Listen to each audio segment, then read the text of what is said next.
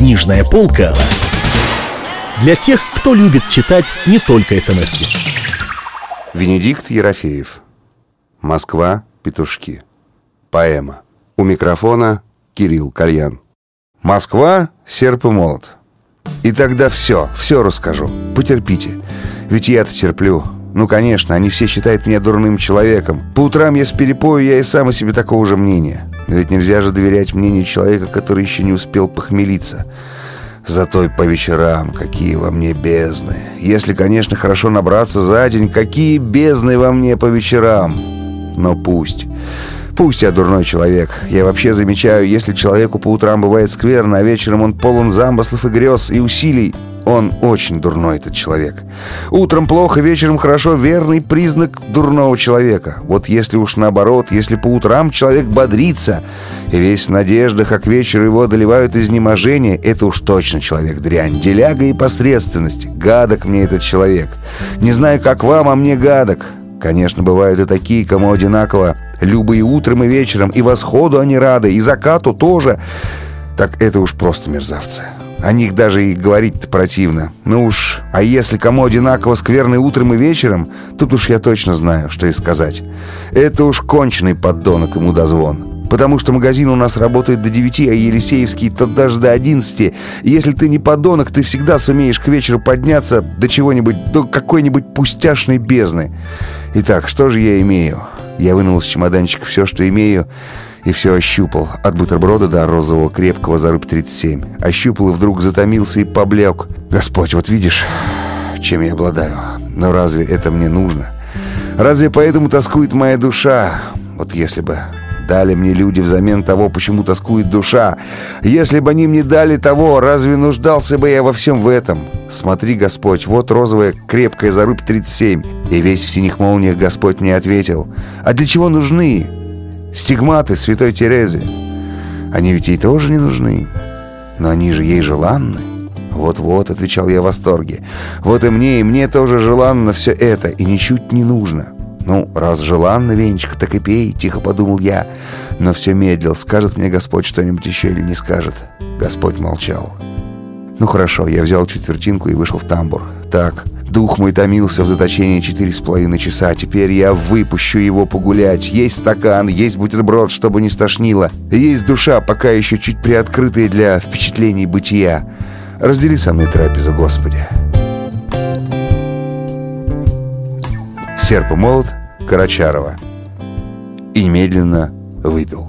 Карачарова, Чухленко. А выпив, сами видите, как долго я морщился и сдерживал тошноту. Сколько чертыхался и сквернословил. Не то пять минут, не то семь минут, не то целую вечность. Так и метался в четырех стенах, ухватив себя за горло и умолял Бога моего не обижать меня. И до самого Карачарова. От серпа молота до Карачарова Бог мой не мог расслышать мою мольбу. Выпитый стакан то клубился где-то между чревом и пищеводом, то взметался вверх, то снова опадал. Это было как Везувий, Геркуланом и Помпея, как первомайский салют в столице моей страны. Я страдал и молился. И вот только у Карачарова мой бог расслышал и внял. Все леглось и притихло. А уж если у меня что-нибудь притихнет и уляжется, это уж точно бесповоротно. Будьте уверены, я уважаю природу. Было бы некрасиво возвращать природе ее дары. Да... Я кое-как пригладил волосы и вернулся в вагон. Публика посмотрела на меня почти безучастно. Круглыми и как будто ничем не занятыми глазами. Мне это нравится. Мне нравится, что у народа моей страны такие глаза, такие пустые и выпуклые. Это вселяет в меня чувство законной гордости. Можно себе представить, какие глаза там, где все продается и все покупается. Глубоко спрятанные, притаившиеся, хищные и перепуганные глаза. Коррупция, девальвация, безработица, пауперизм смотрит из-под лобья с неутихающей заботой и мукой. Вот какие глаза в мире чистогана. Зато у моего народа какие глаза! Они постоянно на выкате, но никакого напряжения в них. Полное отсутствие всякого смысла, но зато какая мощь!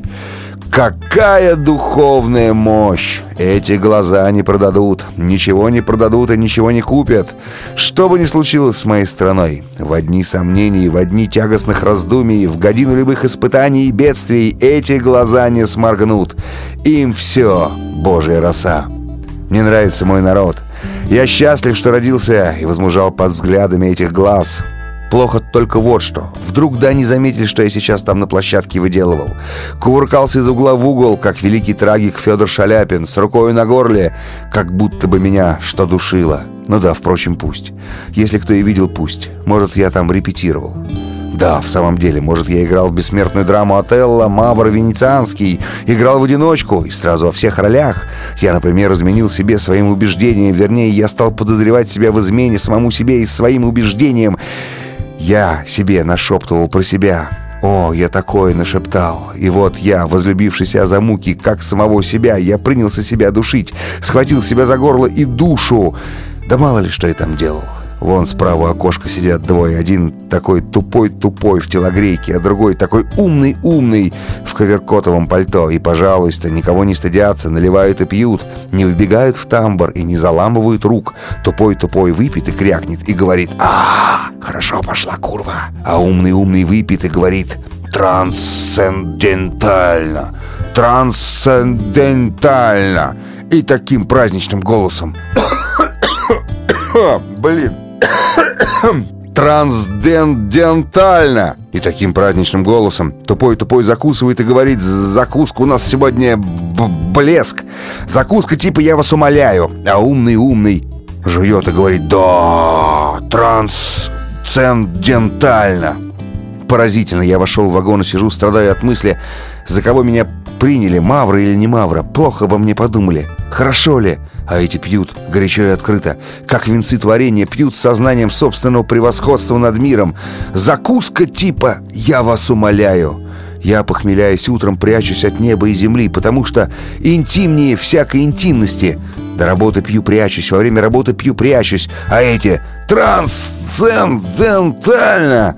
Мне очень вредит моя деликатность. Она исковеркала мне мою юность, мое детство и отрочество. Скорее так, скорее, это не деликатность, а просто я безгранично расширил сферу интимного. Сколько раз это губило меня? Вот сейчас я вам расскажу. Помню, лет 10 тому назад я поселился в Орехово-Зуеве. К тому времени, как я поселился в моей комнате, уже жило четверо. Я стал у них пятым. Мы жили душа в душу, и ссор не было никаких.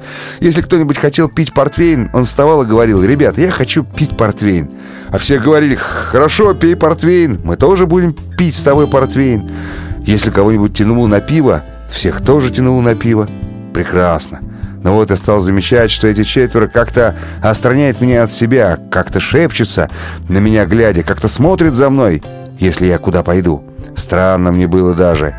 И даже чуть тревожно и на их физиономиях я читал ту же озабоченность, и будто даже страх. В чем дело, терзался я? От чего это так? И вот наступил вечер, когда я понял, в чем дело, от чего это так. Я, помнится, в этот день даже и не вставал с постели. Я выпил пиво и затасковал. Просто лежал и тосковал. И вижу, все четверо потихоньку меня обсаживают. Двое сели на стуле у изголовья, двое в ногах. И смотрят мне в глаза, смотрят с упреком, смотрят с ожесточением людей, не могущих постигать какую-то заключенную во мне тайну. Не иначе, как что-то случилось. «Послушай», — сказали они, — «ты это брось». «Что брось?» Я изумился и чуть привстал. Брось считать, что ты выше других, что мы мелкая сошка, а ты Каин или Манфред. Да с чего вы это взяли? А вот с того и взяли. Ты пиво сегодня пил? Пил. Много пил? Много. Ну так вставай и иди. Да куда идти? Будто не знаешь. Получается так, мы мелкие козявки и подлецы, а ты Каин и Манфред. Позвольте, говорю, я этого не утверждал. «Нет, утверждал. Как ты поселился к нам, ты каждый день это утверждаешь. Не словом, но делом. Даже не делом, а отсутствием этого дела. Ты негативно это утверждаешь». «Да какого дела? Каким отсутствием?» Я аж от изумления совсем глаза распахнул. «Да известно, какого дела. До ветру ты не ходишь, вот что!» Мы сразу почувствовали что-то неладно. С тех пор, как ты поселился, мы никто ни разу не видели, чтобы ты в туалет пошел. Ну ладно, по большой нужде еще ладно. Но ведь ни разу даже по малой, даже по малой. И все это было сказано без улыбки, тоном до смерти оскорбленным. «Нет, ребят, вы меня неправильно поняли». «Нет, мы тебя правильно поняли». «Да нет же, не поняли. Не могу же я, как вы, встать с постели и сказать во всеуслышание. Ну, ребят, я срать пошел». Или «Ну, ребят, я ссать пошел». Не могу же я так. Да почему ж ты не можешь? Мы можем, а ты не можешь. Выходит, ты лучше нас. Мы грязные животные, а ты как лилея. Да нет же, как вам это объяснить? Нам нечего объяснять, нам все ясно. Да вы послушайте, поймите же, в этом мире есть вещи. Мы не хуже тебя знаем, какие есть вещи, а каких вещей нет. И я никак не мог их ни в чем убедить. Они своими угрюмыми взглядами пронзали мне душу. Я начал сдаваться. Ну, конечно, я тоже могу. Я тоже мог бы. Ну вот, значит, ты можешь, как мы. А мы, как ты, не можем. Ты, конечно, все можешь, а мы ничего не можем. Ты Манфред, ты Каин, а мы так. Плевки у тебя под ногами. Да нет же, нет, тут я уж совсем запутался. В этом мире есть вещи, есть такие сферы. Нельзя же просто так встать и пойти. Потому что самоограничение, что ли. Есть такая заповеданность стыда со времен Ивана Тургенева. И потом клята на Воробьевых горах. И если после этого встать и сказать, ну, ребята, как-то оскорбительно. Ведь если у кого щепетильное сердце-то, а? Наверное, они четверо глядели на меня уничтожающе. Я пожал плечами и безнадежно затих. Ты это брось про Ивана Тургенева. Говорить да не заговаривайся, сами читали. А ты лучше вот что скажи. Ты пиво сегодня пил? Пил. Сколько кружек? Две больших, одну маленькую. Ну так вставай и иди, что мы видели, что ты пошел. Не унижай нас и не мучь. Вставай и иди. Ну что же, я встал и пошел. Не для того, чтобы облегчить себя, а для того, чтобы их облегчить. А когда вернулся, один из них мне сказал, «С такими позорными взглядами ты вечно будешь одиноким и несчастным». Да, и он был совершенно прав. Я знаю, многие замыслы Бога. Но для чего он вложил в меня столько целомудрия, я до сих пор не знаю. А это целомудрие самое смешное. Это целомудрие тосковалось так на выворот, что мне отказывали даже в самой элементарной воспитанности. Например, в Павлово посаде. Меня подводит к дамам и представляет так. А вот это тот самый знаменитый Венечка Ерофеев. Он знаменит очень многим. Но больше всего, конечно, тем знаменит, что ни разу за свою жизнь не пукнул. Как ни разу, удивляются дамы, и во все глаза на меня рассматривают. Ни разу? Я, конечно, начинаю конфузиться. Я не могу при дамах не конфузиться. Я говорю, ну как, то есть как ни разу. Иногда все-таки, как, еще больше удивляются дамы. Ерофеев, и странно подумать. Иногда все-таки. Я от этого окончательно теряюсь и э, говорю примерно так. Ну а что в этом такого? Я же ведь пукнуть. Ну, это ведь так, номинально. Ничего в этом феноменального нет, в том, чтобы пукнуть. Вы только подумайте, обалдевают дамы. А потом трезвонит по всей петушинской ветке. Он все это делает вслух и говорит, что это неплохо он делает, что это он делает хорошо. Ну вот, видите? И так всю жизнь. Всю жизнь давлеет надо мной кошмар. Кошмар, заключающийся в том, что понимают тебя не превратно. Нет, превратно было бы еще ничего. Вот именно, строго наоборот. То есть совершенно по-свински.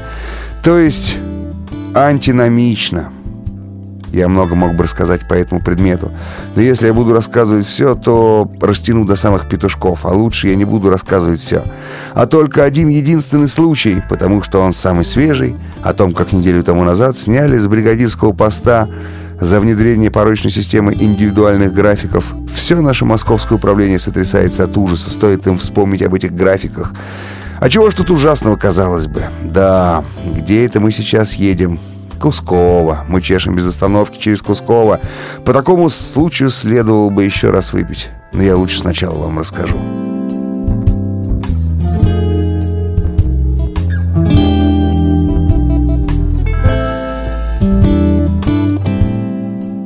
Книжная полка для тех, кто любит читать не только смс -ки.